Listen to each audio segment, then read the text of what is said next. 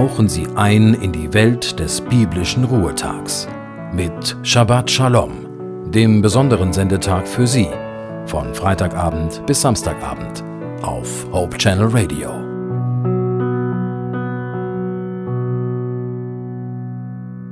Liebe deinen Nächsten wie dich selbst. Das geht doch nicht. Stimmt. Für viele Menschen ist das undenkbar und auch unmöglich. Der Grund, sie können sich selbst nicht lieben und annehmen, wie sie sind. Mein Name ist Christian Vogel. Zum Sabbatanfang ein paar Gedanken zum Thema Selbstliebe. Jesus sagte, liebe deinen Nächsten wie dich selbst. Aber was ist, wenn man sich selbst nicht lieben und annehmen kann, wie man ist? Wo liegen da die Ursachen, wenn man sich selbst nicht lieben kann? Sind es vielleicht unsere eigenen inneren Wunden und unser Schmerz, die ihre Wurzeln meist in der Kindheit hat oder in früheren Erfahrungen und Erlebnissen? In vielen Fällen erhielten wir von unseren Eltern nicht die Zuneigung, die Aufmerksamkeit und das Verständnis, das wir als Kinder gebraucht hätten. Daraus folgerten wir, dass wir, so wie wir sind, weder liebenswert noch in Ordnung sind. Dies ist jedoch nur ein Glaubensmuster des sogenannten falschen Selbst, das sich über die Jahre bei jedem Menschen aufgebaut hat. Da wir nach dem Modell Denken, Fühlen, Handeln funktionieren, beginnt jedes Übel immer im Kopf. Die Gedanken bedingen unsere Gefühle und diese schließlich unser Handeln.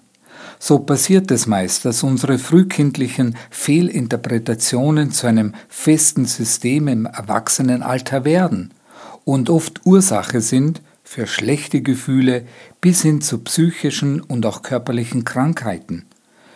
Gefühle aus dem falschen Selbst heraus sind Eifersucht, Selbstzweifel, Abwertung, Verurteilung, Wertlosigkeit, Depression, Verzweiflung, Unzufriedenheit, Schuld, Aufopferung, Hoffnungslosigkeit und vieles mehr. Im Grunde kommt jedes Gefühl, das uns schlecht fühlen lässt, letztlich aus dem falschen Selbst heraus. Jesus sagte, ein guter Mensch bringt Gutes hervor aus dem guten Schatz seines Herzens. So steht es im Lukas-Evangelium, Kapitel 6, Vers 45.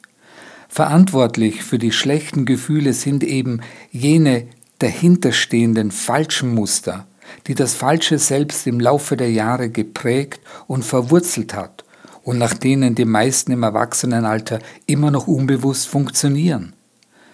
Aber für Gott bin ich ein unendlich wertvoller Mensch. Für eine gewisse Zeit hat uns das falsche Selbst mit seinen Überzeugungen vor Verletzungen geschützt.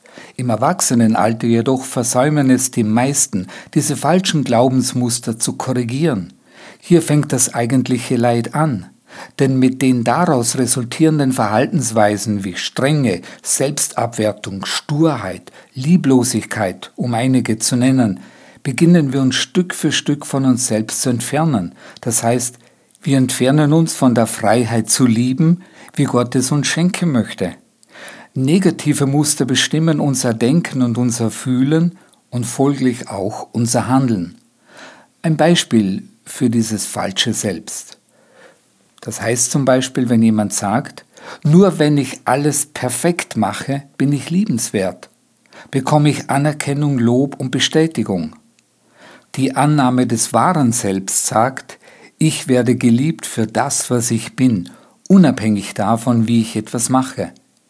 Im Brief an die Christen in Rom schrieb der Apostel Paulus, alle Dinge dienen denen zum Besten, die Gott lieben. Auch wenn das oft nicht leicht ist, es so anzunehmen. Das Leben ist eine Art Schule, jedes Ereignis dient dazu, zu reifen und zu lernen. Wenn wir uns selbst annehmen, dann fordern wir von anderen nicht, dass sie uns Zuwendung und Anerkennung geben. Wir genießen die Anerkennung anderer, sind jedoch nicht von ihr abhängig wenige Erwartungen an andere zu haben, dies bedeutet auch, dass die Gefahr geringer ist, von diesen enttäuscht zu werden. Wir verspüren deshalb weniger häufig Wut, Ärger und fühlen uns weniger gekränkt und verletzt und sind weniger frustriert und deprimiert, fühlen uns nicht so einsam und haben keine Angst vor Ablehnung und Zurückweisung. Kurzum, Wir sind emotional ausgeglichener. Wenn wir zufrieden sind mit uns und in uns selbst ruhen können, dann sind wir anderen gegenüber großzügiger. Wir können anderen Liebe schenken, ihnen verzeihen, wenn sie einen Fehler machen, sie unterstützen und sie mit ihren Eigenheiten und Macken annehmen. Wenn wir uns nicht für Fehler und Misserfolge verurteilen, haben wir keine Angst vor ihnen. Wir sind deshalb entscheidungsfreudiger, risikofreudig und erfolgreicher, privat und beruflich. Unser Selbstvertrauen ist so stark, dass wir mit Problemen umgehen und dies überwinden können. Wir glauben an uns und die Fähigkeit, erreichen zu können, was wir anstreben und was uns wichtig ist. Wir lassen uns nicht von anderen und deren Kritik verunsichern, sondern gehen unseren Weg. Gott liebt uns so sehr, dass er bereit war, sein Bestes und Kostbarstes für uns zu geben. Und Gott sagt auch zu uns, liebe deinen Nächsten wie dich selbst. Haben Sie Mut zur Selbstliebe. Das hat nichts mit Egoismus oder Selbstsucht zu tun. Ganz im Gegenteil. Wer sich Selbstliebe entgegenbringen kann, entwickelt auch Fähigkeiten, seinen Nächsten vorbehaltlos zu lieben. Ganz ehrlich, ich sage nicht, dass ich damit schon am Ziel bin, aber ich bin auf dem Weg dorthin. Ich wünsche Ihnen viel Kraft, sich diesen Herausforderungen zu stellen und zu der Selbstliebe zu finden, die Sie stark macht, den Nächsten zu lieben wie sich selbst. Einen gesegneten Sabbat, Ihr Christian Vogel.